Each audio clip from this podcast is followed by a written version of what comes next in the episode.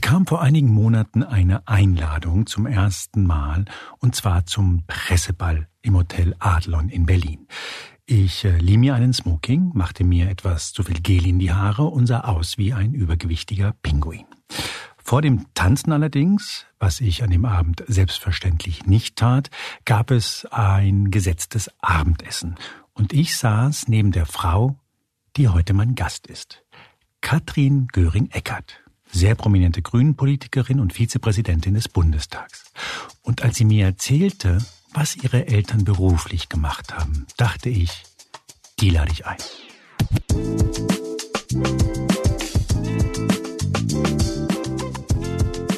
Hier ist Moreno Plus 1, der Gesprächspodcast Spiegel. Mein Name ist Juan Moreno und das ist mein aufrichtiger Versuch, keinen Laber-Podcast zu machen. Ich spreche heute mit Katrin Göring-Eckert und zwar über zwei Dinge übers Tanzen, denn ihre Eltern waren Tanzlehrer. Ein Fakt, der sie nach eigenen Angaben durchaus lange geprägt und beschäftigt hat. Und weil ich den Eindruck habe seit geraumer Zeit, dass Katrin Göring-Eckert immer mehr zur ostdeutschen Erklärbärin wird, vor allem für westdeutsche Medien, dachte ich, ich spreche auch über den Osten mit ihr. Und meine erste Frage war, ob sie in der Jugend, da die Eltern ja Tanzlehrer waren, Tag ein, Tag aus immer nur das eine Thema kannte. Tanzen, tanzen, tanzen. In der Jugend ging es schon wieder. Ähm, als Kind war es natürlich ein Problem, weil meine Eltern hatten halt diese Tanzschule und das war nicht wie in Westdeutschland ein Raum, ein Ort, äh, an den alle hinkamen, sondern die sind so mit ähm, einem Tonband am Anfang noch Plattenspieler, später Tonband, über Dörfer gefahren, in, in Städte gefahren, so in kleine Mittelstädte. Ich bin in Gotha aufgewachsen, in Thüringen, also da auch. Und deswegen waren die einfach nie da. Und Ach so, das hatte ich jetzt überhaupt gar nicht auf dem Schirm. Ja. Die waren, die, man ist da unterwegs tatsächlich. Die waren tatsächlich unterwegs und die gingen halt jeden Nachmittag los, wenn ich aus der Schule kam. Dann hat man sich vielleicht noch kurz gesehen und äh, dann gingen die los und das war schon, als ich im Kindergartenalter war, so. Und deswegen war ich nicht im Kindergarten, was für die DDR sehr ungewöhnlich war, weil alle Kinder gingen in den Kindergarten, nur ich nicht. Und ich fand es irgendwie in so einer Mischung aus cool und was machen die anderen. Aber dadurch habe ich meine Eltern halt in dem Alter wenigstens morgens gesehen. Und nachmittags kam dann so eine Kinderfrau, die aufgepasst hat. Und äh, so war das dann in der Schulzeit auch. Also es spielte immer eine Rolle, äh, das mit dem Tanzunterricht. Das Tanzen war dann das nächste. Also ich habe Ballettunterricht genommen als äh, so erste, zweite, dritte Klasse. Freiwillig? Ja, äh, ja. Äh, und ich habe eine Enkelin, die auch Ballett tanzt und wir können immer noch das austauschen mit den Positionen und so. Auch wenn ich heute lange nicht mehr so beweglich bin, natürlich nicht und Spagat auch nicht kann. Und äh, dann war halt dieses, meine Eltern waren, so nannte sich das in der DDR, Lehrer für Gesellschaftstanz. Also das war so irgendwie von Tango bis Cha-Cha-Cha und äh, Walzer und Kram.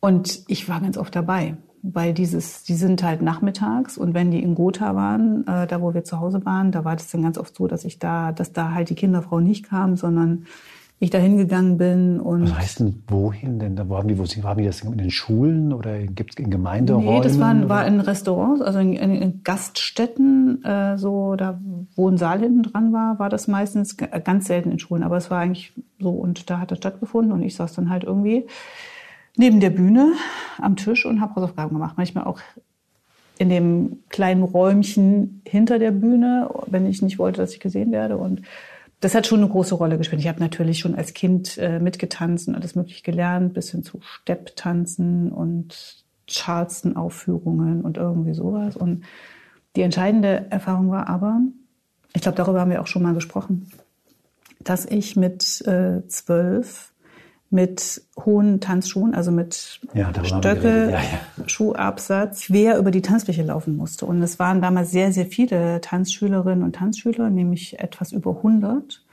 Und die Jungs auf der einen Seite, die Mädels auf der anderen Seite, die waren alle 16, ich war 12. Und diese Strecke von neben der Bühne, dieser Tisch mit den Hausaufgaben zu, ich sollte zum Ausgang gehen und irgendwas erledigen, mein Vater hatte mich dazu äh, verdonnert, und ich muss doch wieder zurückkommen. Als ich das überstanden hatte, ich glaube, es hat mir für später so viel geholfen, ähm, dass ich keine Angst mehr hatte vor irgendwelchen Auftritten, weil da konnte alles passieren. Also ich konnte mit diesen Schuhen umkippen, irgendjemand konnte über mich lachen. Ich hatte einen hohen Kopf, selbstverständlich, weil die saßen ja alle da und plotzten mich so an. Und das hätte echt also in die ich Hose weiß gehen es können. immer noch, das hätte genau so. Und ich bin wieder zurückgekommen und das hat, hat funktioniert.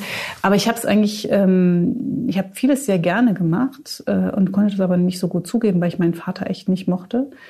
Da stellte sich dann später raus, dass der so ein, so ein Altnazi war. Mit, ich habe dann irgendwann, als ich 13 war, auf dem Schrank schön eingepackt ins Neue Deutschland, also die SED-Zeitung, mhm. gefunden, Mein Kampf. Und mein Vater, so Generation 1921 geboren, gehörte zu denen, die immer gesagt haben, es war nicht alles schlecht mit Hitler, die Autobahn und so. Also es war sozusagen die, also das wie, war für mich 13 und ich habe ich hab einsortieren das Tagebuch der Anne Frank gelesen. Und wir hatten in der DDR diesen verordneten Antifaschismus. Und ich habe den aber gar nicht als, selbst als verordnet erlebt. Das war mir wirklich, war in meinem Herzen und selbstverständlich und habe viel Interviews gelesen mit Überlebenden und so. Und es gab in der DDR ja keine Aufarbeitung des Nationalsozialismus, sondern man hat ja so getan, als ob das alles Opfer waren und die Täter waren halt in Westdeutschland oder irgendwo.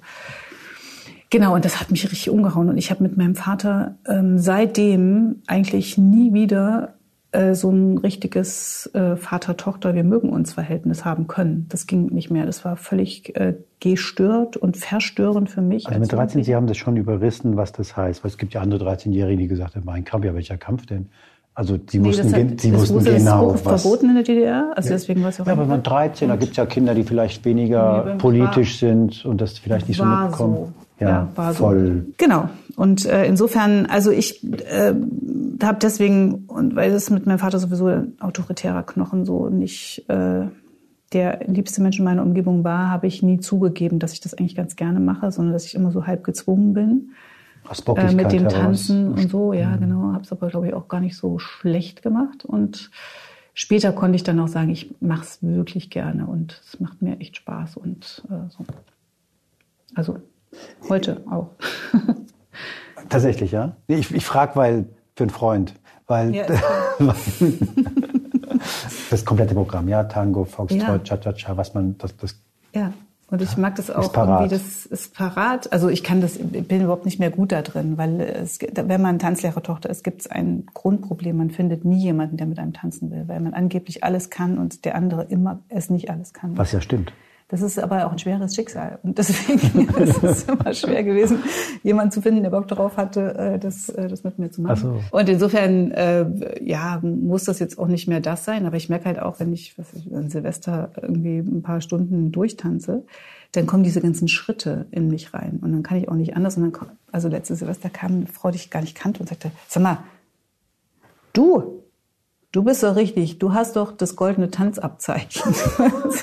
also das scheint man noch zu merken. Ja. Obwohl da gar nichts war. Da war, ich stand einfach nur auf der Tanzfläche und. Aber das gab es in der DDR auch, ne? Diese Abzeichen wahrscheinlich. Das ist ja sehr genau, deutsch, das würde ich sagen. Das ist sehr, man kriegte ein Abzeichen. Genau, Selbstverständlich. Ja. Ja, genau. ich fand total interessant, dass offenbar ihre Eltern nicht nur fürs Tanzen, weil es ist Gesellschaftstanz, mhm. sondern für so eine, für so einen Mindeststandard an Umgangsformen zuständig waren. Also es ging übers Tanzen hinaus. Man hat den, so, den jungen Leuten etwas mehr beigebracht als hm. nur Tanzen. Was für ein großartiges Wort Umgangsform. Ich habe das sehr lange nicht gehört. Das ich ist aber so alt. Nee, ich glaube, es liegt nicht daran. Das ist, ist tatsächlich war das Wort, was benutzt worden ist. Mhm. Also ich hätte heute jetzt, würde ich immer sagen, Benimmregeln, äh, aber es ist viel schöner Umgangsform. Mhm. Mhm. Ja, tatsächlich. Also wie, wie, das mit dem Besteck ist, wer wem vorgestellt wird, ähm, wo sie läuft, wenn man die Treppe hoch oder runter geht. Ja. Mhm. Sie kennen das auch, ne? Ja, wer läuft denn jetzt vorne weg, die Treppe hoch und wer die Treppe Ja, man will natürlich immer, der Mann ist ja der Retter, mhm. wenn was schief geht. Ja. Also runter ist er unten. Mhm. Und äh, man ist das richtig? Ja. Genau. Bis, bis dahin ja und dann und, und hoch. Und hoch, guck mal auf den Po, wie war das nochmal? Ja, genau. Das äh, ist also. Kopf. Genau. Also deswegen bei hoch muss der Mann. Muss der Mann vorne weg, hätte ich auch vorgehen. Ja. Genau. Auch vorgehen, ja. Auch vorgehen ja. Also kurzum, immer wir gehen immer vor. Vorne weg, aber nicht, wenn man der Erste sein will, sondern Genau. genau, also solche Sachen. Und dann über den Test übrigens gerade. ich dachte, ich probiere es mal. Wer schon das Wort Umgangsform benutzt, ja. wird es wissen, dachte ja. ich so. Ja, und also das, das, das gehörte zum Tanzunterricht dazu. Und äh, das, die DDR hatte irgendwie keinen Ort, an dem man das lernte. Und Tanzunterricht machten eben alle. Also es war also fast alle. Also man, die Tanzlehrer gingen in die Schule und dann gab es wurde so eine Liste ausgelegt, da mussten sich quasi alle eintragen. Wer es nicht gemacht hat, war schon irgendwie sehr, sehr besonders draußen. In der Jahr, Im Jahrgang vielleicht mal ein oder zwei Menschen.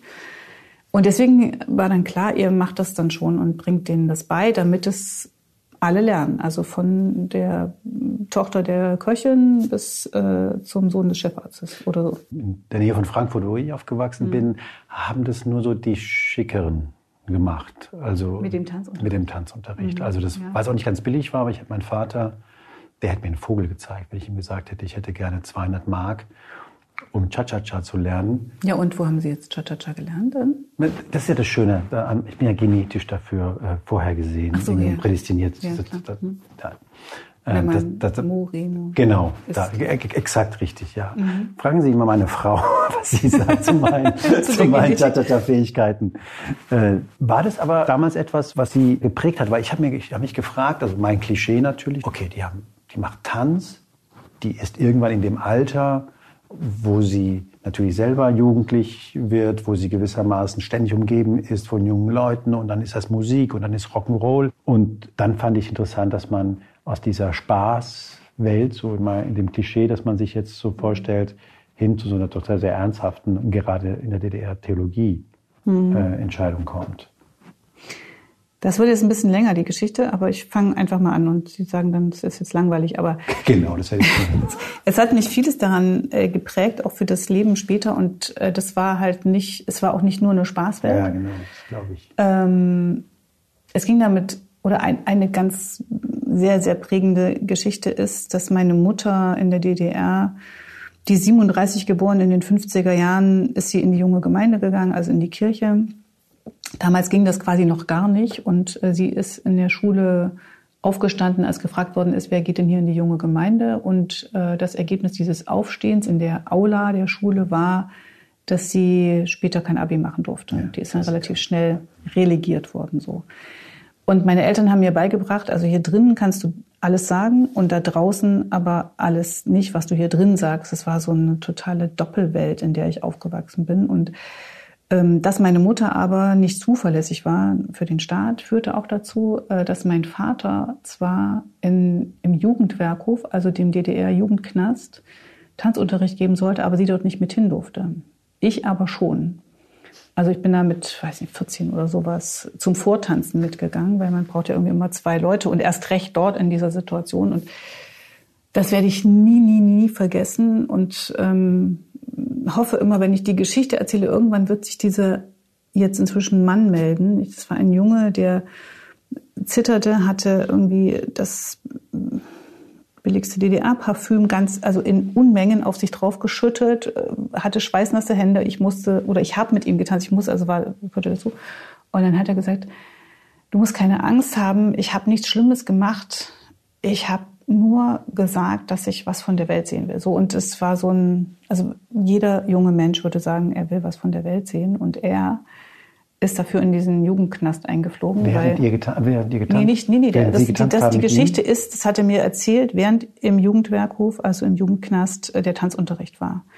Weil er dachte, ich muss Angst vor ihm haben, weil ich denken muss, er ist ein Verbrecher. Aber er war jemand, dem unterstellt worden ist, wegen dieses lapidaren Satzes, dass er Republikflucht machen will. Mhm. Und deswegen wurde er eingeknallt. Ich war schon einen Schritt weiter. Also mhm. war das also beim Tanzen? Beim Tanzen. Tatsächlich das, das ja. was ich meinte Ich habe mit dem Jungen getanzt, genau. Und deswegen weiß ich auch, wie die Hände. Wie die Hände, warum, wie er roch und so. Auf Gottes Willen. Und, und diese DDR, diese wirklich brutale Diktatur, ja, die hat so viele junge Menschen kaputt gemacht. Also wir erleben das ja heute manchmal noch, wenn man so an, an die Autorin Anne Rabe beispielsweise denkt, von der wir jetzt irgendwie diese persönlichen Geschichten auch hören, die Gewalt, die stattgefunden, also nicht nur vom Staat, sondern auch in der, in der Familie.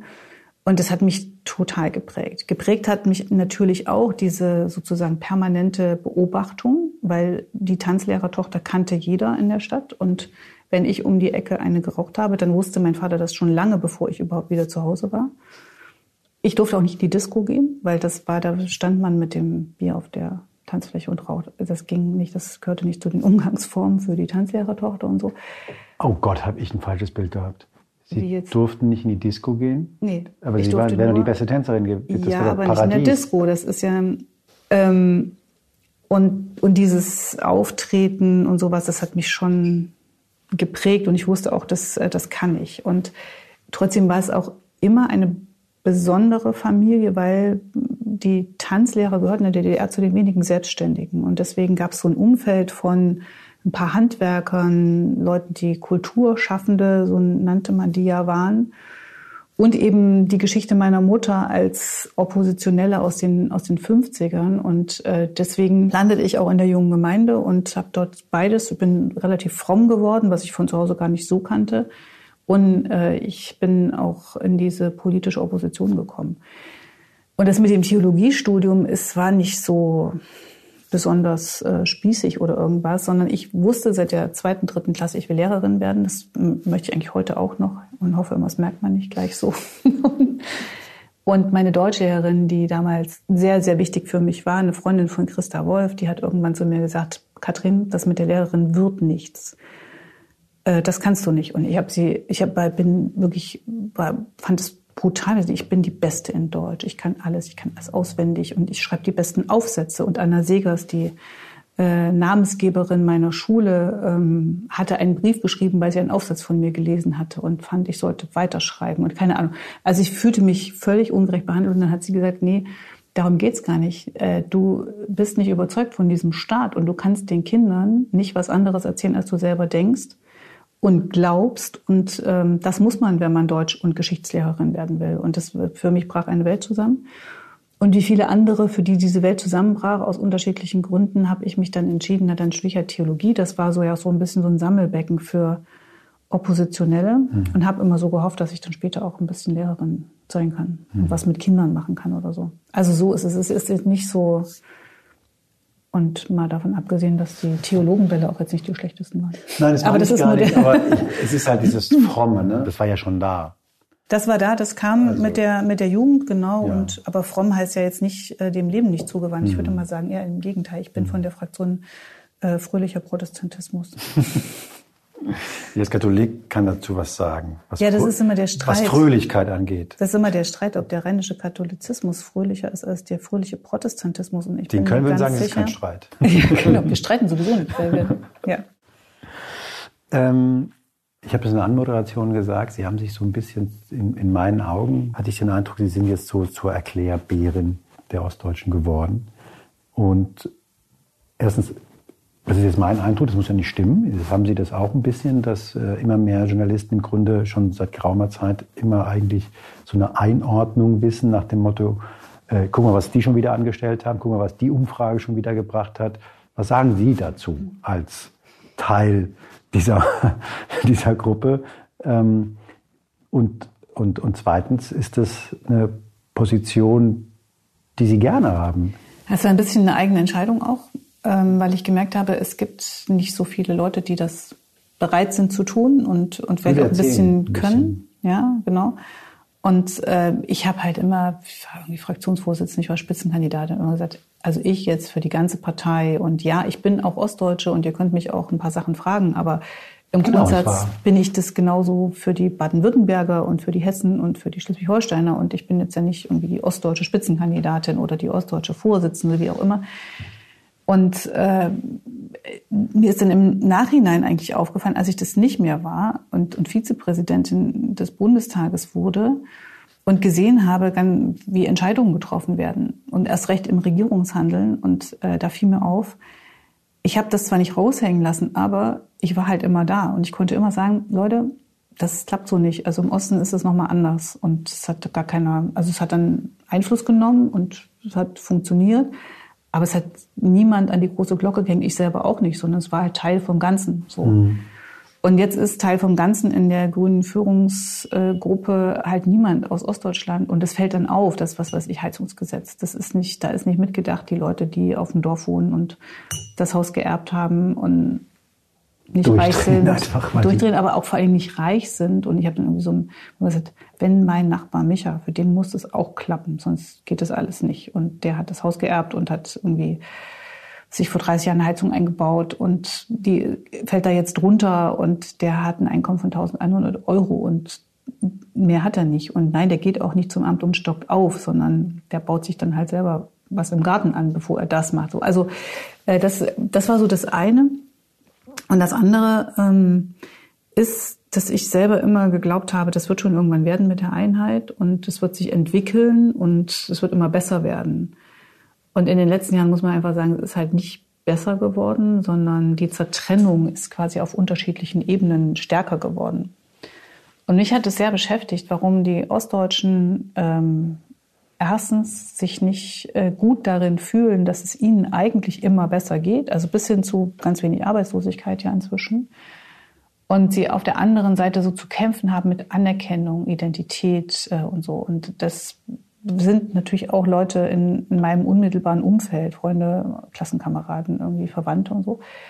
Und das hat mich nicht nur interessiert, sondern ich fand auch äh, der Westen, ich sage das jetzt mal genauso pauschal wie der Osten betrachtet genau, wird, ne? Also um das deutlich zu machen, guckt halt immer dahin und erklärt dann den Ostdeutschen ihre Situation. Und es ist die Hölle, weil ich meine, ich möchte nicht, also noch nicht mal ich, ja, die ich bestimmt sehr quasi assimiliert bin und mein Dialekt hört man halt nicht und deswegen bin ich auch nicht unmittelbar identifizierbar und sowas und dann sage ich also wirklich diese Ostdeutschen, die wählen alle AfD. Und dann gucke ich mir so, nee, ich jetzt zum Beispiel nicht. Und mehr als die Hälfte der Ostdeutschen übrigens auch nicht. Und äh, ja, es werden immer mehr. Und das beschäftigt übrigens die anderen auch sehr wenn ihr bitte aufhören könntet, die immer als diejenigen zu bezeichnen, die eigentlich alle AfD wählen. Da geht, da geht es schon los. Und dann wird erklärt, wie das mit den Lebensleistungen der Ostdeutschen ist, die man anerkennen soll und möchte. Und dann ich, ja, es war doch irgendwie mit dem Soli. Es war doch toll. Wir haben doch alles aufgebaut. Die Städte sind so schön geworden. Das ist doch eine tolle Leistung, die wir Westdeutschen für euch erbracht haben. Das ist dann der Moment, wo ich immer erklären muss, ja, die Ostdeutschen haben den Soli auch bezahlt. Erstens. Zweitens, Sie haben auch was dazu beigetragen. Drittens, Sie freuen sich schon auch, nur wenn das, die Fassade schön ist, aber dann eben zu wenig dahinter, dann klappt das halt nicht. Und dann frage ich so manchmal, wie, wie, wo wart ihr denn schon mal in Ostdeutschland? Und dann, also wir waren schon in Dresden und in Weimar. Hm. Und sonst so? Berlin. Genau, Berlin. Und wir sind auch am Brandenburger Tor gewesen. Ganz wichtig. Also man, man merkt so dieses, diese Bereitschaft, den, den Osten als Teil des Landes äh, wahrzunehmen, zu mögen, das ist, die ist nicht besonders ausgeprägt. Und das ist so ein anderer Grund. Und dann gibt es halt diese eine Sache, mein Nachbar, ne, so dieses äh, Politik, Gesellschaft, auch vom Land her zu denken, also von, von der Kleinstadt, von, vom Dorf her. Da leben die meisten Deutschen, in Ost wie West. Und es spielt eine zu geringe Rolle. Und das ist auch irgendwie klar, weil in jede Politik wird aus der Stadt her gedacht. Die Leute im Ministerium, die leben ja in der Stadt, weil das Ministerium in der Stadt steht. Und das gilt nicht nur für Berlin, das gilt auch für die Landeshauptstädte. Und ähm, dann stellt man immer fest, ja, das, das mag ja da ganz gut funktionieren, aber eben auf dem Dorf eigentlich nicht. Das 69 Euro, 49 Euro Ticket, sage ich schon 69, Ups, 49 Euro. Doch eine Meldung. Ja, doch eine Meldung. 49 Euro Ticket super Sache und ich bin wirklich stolz darauf, dass es geschafft worden ist. Und ich kenne so viele Leute, die das super finden. Und Leute auf dem Dorf finden es auch super, weil nämlich ihre Kinder und die Enkel dieses Ding jetzt haben und sie besuchen können und so. Aber die fragen sich, ohne Neid, habt ihr uns, habt ihr euch für uns auch irgendwas überlegt? Dafür, dass wir auch leichter mobil sein können. Und dann gibt's ganz viel Reden über ganz viele tolle Konzepte, die schon mal irgendwie funktioniert haben. Aber es ist eben keine Antwort auf die Leute da auf dem Dorf. Und das betrifft, glaube ich, ganz viele Sachen. Das ist so der andere Teil der Erklärbärin. Und deswegen, also das, Sie merken das schon, das macht mir schon auch Freude, so eine Welt ähm, sichtbar zu machen oder so eine Tür aufzustoßen. Und das ist übrigens auch Deutschland. Mhm. Und das ist jetzt nicht Klinkerbau, sondern da passiert was. Also auf dem Dorf trifft man so unglaublich fremde Menschen wie die eigene Großtante, die ganz anders ist als man selber, aber man muss mit der klarkommen. In der Stadt kann ich immer noch entscheiden, die Leute im Kiez, das sind die, die ticken wie ich. Und wir gehen auch in den gleichen Laden, in die gleiche Bar, in, weiß ich nicht, am Sonntag aufs gleiche Fußballfeld. Aber das ist eine andere, eine andere Geschichte da. Wenn, wenn Zusammenhalt und, oder nicht Zusammenhalt und Stress sichtbar wird, dann ja häufig in diesen viel kleineren nennen wir sie Einheiten. Hm. Sie haben in einem Interview mal gesagt, da ging es genau um diese Thematik, der Osten ist veränderungsmüde. Mhm. Sie haben das so ein bisschen auch als Erklärung für die Besonderheit und da gibt es ja Umfragen, wie viele jetzt Schwierigkeiten haben mit der Demokratie, beziehungsweise sich für einfache Lösungen entscheiden möchten und so weiter. Wo würden Sie sagen, ist ja die Besonderheit? Wo würden Sie sagen, ist es beim Osten ein bisschen hm. anders? Der, was ist der Unterschied? Der Unterschied ist erstens, ähm, die, die Generation, die so alt ist wie ich, also ich bin 66 geboren und ähm, die noch etwas jünger sind, die in der DDR aufgewachsen sind und mit diesen DDR-Eltern aufgewachsen sind, die sind in einer Diktatur oder in einer Postdiktatur groß geworden. Und es ist was anderes. Also wenn du aufwächst und dir wird gesagt, wie dein Lebensweg so sein wird und was erlaubt ist und was nicht erlaubt ist. Und du kommst halt ins Gefängnis, wenn du es äh, wenn du es anders machst und wenn du aufmüpfig bist. Ich habe ich hab irgendwann mal gesagt, die letzten, die versucht haben, mir zu sagen, was ich machen und sagen soll, waren Erich Honecker und mein Vater. Hat beides nicht geklappt, aber dieses in der Diktatur groß werden, das ist ein Unterschied. So und äh, dann haben sich die Ostdeutschen jetzt nicht alle lange vorbereitet, aber am Schluss haben sich ja doch von dieser Diktatur selbst befreit. Und das waren am Ende, am Anfang waren es so ein paar ganz wenige Bürgerrechtler, die dafür viel riskiert haben. Und am Schluss waren es halt alle Leute, die gesagt haben, das, ey, das ist jetzt hier eine Massenbewegung und wir gehen mit raus. Und damit hat was angefangen, was unvollendet geblieben ist, weil dann kam ganz schnell die Einheit und das wollten die Ostdeutschen auch. Also es ist äh, sozusagen ganz, äh, ganz klar. Und dieses Unvollendete hatte damit zu tun, dass die Veränderungen, die dann stattgefunden haben, die waren meistens nicht selbst gewählt. Und es war sozusagen 30 Jahre Dauerveränderung. Also von, wir leben in der DDR und wir haben das Gefühl, individuell, mein Lebensweg ist vorgezeichnet bis zum Rentenalter und eigentlich auch danach noch. Ja, da, im Rentenalter konnte man dann in den Westen fahren. Das war sozusagen mit dem Eintritt ins Rentenalter. Deswegen habe ich mit, auch mit ungefähr 13 angefangen, das Festgeld, was ich geschenkt bekommen habe, zu sparen, weil ich wollte mit 60 Frauen, 60 Männer, 65 ähm, genug Geld zusammen haben, um nach New York zu kommen Westdeutschland. Und dann, das war sozusagen mein großer Traum. Ich, es war dann erst ein bisschen eher, dass ich in New York gelandet bin. Aber so haben wir gedacht. Also ich habe damals angefangen, als Jugendliche Geld zu sparen, was ich dann als Rentnerin dafür benutzen will. Und dann war auf einmal alles offen, alles anders. Also ich musste mir überlegen, bei welcher Krankenkasse ich bin. Das war völlig verrückt, dass ich jetzt eine Krankenkassenentscheidung treffen muss. Und die Arbeit war ganz anders. Also es war nicht so mein Arbeitsplatz, mein Kampfplatz für den Frieden. Ja, da war sozusagen alles drin. Also Arbeit hieß, ich ging an den Arbeitsplatz. Dort wurden die Ferien organisiert, weil die Betriebe hatten auch die ähm, Ferienplätze. Also der Freie Deutsche Gewerkschaftsbund hat das organisiert und da kriegte man dann irgendwie zugeteilt, du darfst nach Rügen fahren oder du darfst in Thüringer Wald und hoffentlich nächstes Jahr vielleicht doch nach Rügen und musst nicht immer in den Thüringer Wald, wie auch immer. Das war Freizeit, das gehörte da irgendwie auch dazu, weil man verbrachte eben auch einen Teil der Freizeit zusammen. Das war irgendwie Freizeit auch für die Kinder sehr häufig. Also an Arbeit hing total viel. Und dann hatten wir eine Arbeitslosigkeit von roundabout 25 Prozent. Und viele haben gar nicht verstanden, dass das ganz viel mit Identität auch zu tun hatte, mit dem ganzen Leben quasi. Und das hat die Leute kirre gemacht, weil jeder kannte auch jemanden, der arbeitslos war. Und man hatte nicht das Gefühl, der ist jetzt schuld daran. Und dann gab es so Leute, die gesagt haben, sie sind ein bisschen faul. Nee, die waren alle nicht faul, die waren alle gewohnt zu arbeiten. Oder noch viel besser, die Arbeitslosenquote war so hoch, weil die Erwerbsneigung der Frauen in Ostdeutschland so groß ist. Weil in Westdeutschland waren natürlich auch Frauen ohne Erwerb freiwillig, scheinbar freiwillig. Und in Ostdeutschland waren wir es einfach gewohnt, dass selbstverständlich Frauen arbeiten. Und so, und dann kam eine Veränderung nach der anderen, dann kam eine Krise nach der anderen.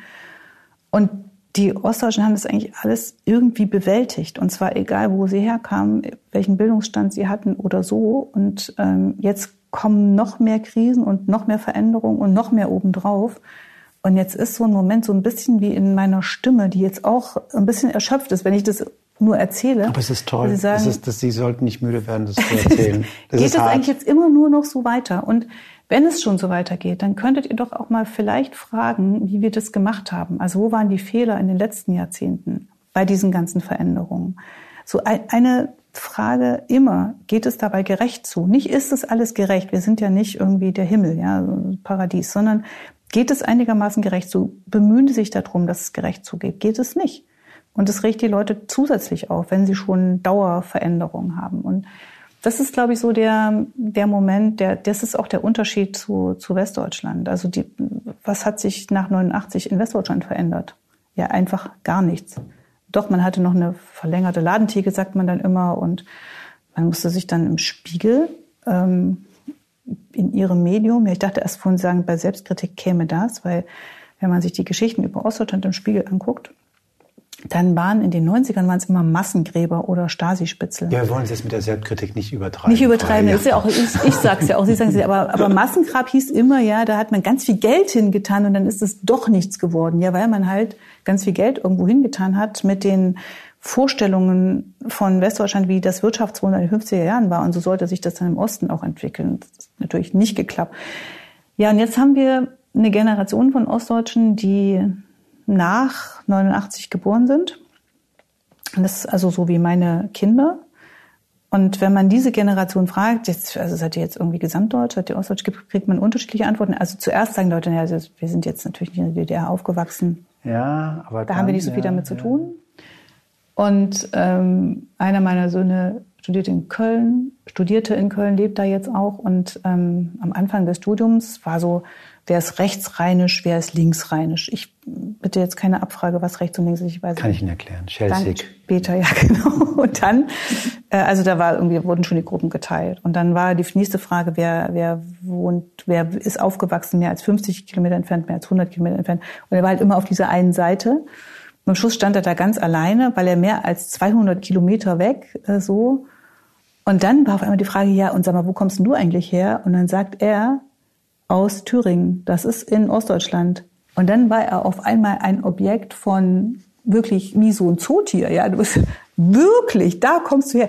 Und auf einmal ging die ganze Geschichte los und er wurde als jemand, der ist 91 geboren, betrachtet, als ob er nicht dazugehören kann und musste dann immer erklären, also erklärbärmäßig musste immer erklären, was, wie das so war. Und, was, und er konnte es natürlich auch nur aus Erzählungen weitergeben von, von seinen Eltern, die in der Opposition waren in der DDR und dieses ganz normale DDR-Leben auch gar nicht so erzählen konnten. Und das erzählen wirklich viele. Es gibt ja äh, sehr viele Stammtische in äh, Westdeutschland, Rotkäppchen-Stammtische von Leuten, die sich treffen, weil sie irgendwie merken, dass sie einen ostdeutschen Kontext haben von den Eltern. Es ist natürlich schon interessant, weil man ja anfangs dachte, das wird sich erledigen. Mhm. Das wird jetzt zusammenwachsen und das wird man irgendwann ja. wie Bayer und Hesse und Ostfriese. Also ähm, was daran interessant ist, ist, dass es immer noch als defizitär äh, gesehen wird. Ne? Also du bist irgendwie so ein halb, nur halber. Trotzdem nett. Deutscher. Trotzdem nett.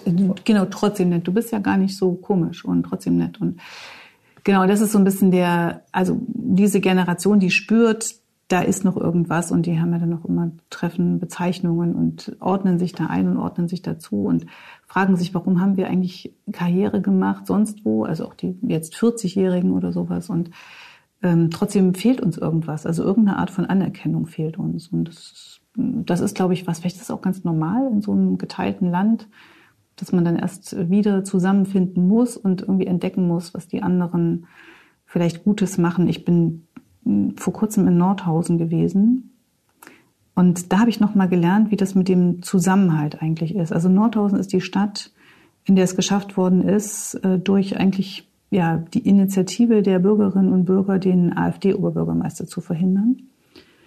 Und ich bin jetzt ein paar Wochen später dahin, also so ganz ohne Presse und alles und wollte einfach wissen, und wie habt ihr das jetzt genau gemacht? Ja, wir haben das ja von außen alle betrachtet und waren sehr gespannt. Und dann waren zwei Dinge wichtig. Also sie haben es irgendwie alle zusammen gemacht, äh, war das eine. Und die Zivil, die Bürgergesellschaft, da waren die Parteien auch dabei, aber vor allem die Zivilgesellschaft. Sie haben es gemacht, ohne auf ihre eigenen Interessen sehr zu achten. Und dann haben sie gesagt, ja, und dann haben wir gedacht, die Aktion gemacht und die Aktion gemacht. Und dann haben sie mit, die, also eine Stunde lang habe ich Fotos gesehen von Aktionen in Nordhausen in, den, in diesem halben Jahr letzten Endes und vor allem in den 14 Tagen.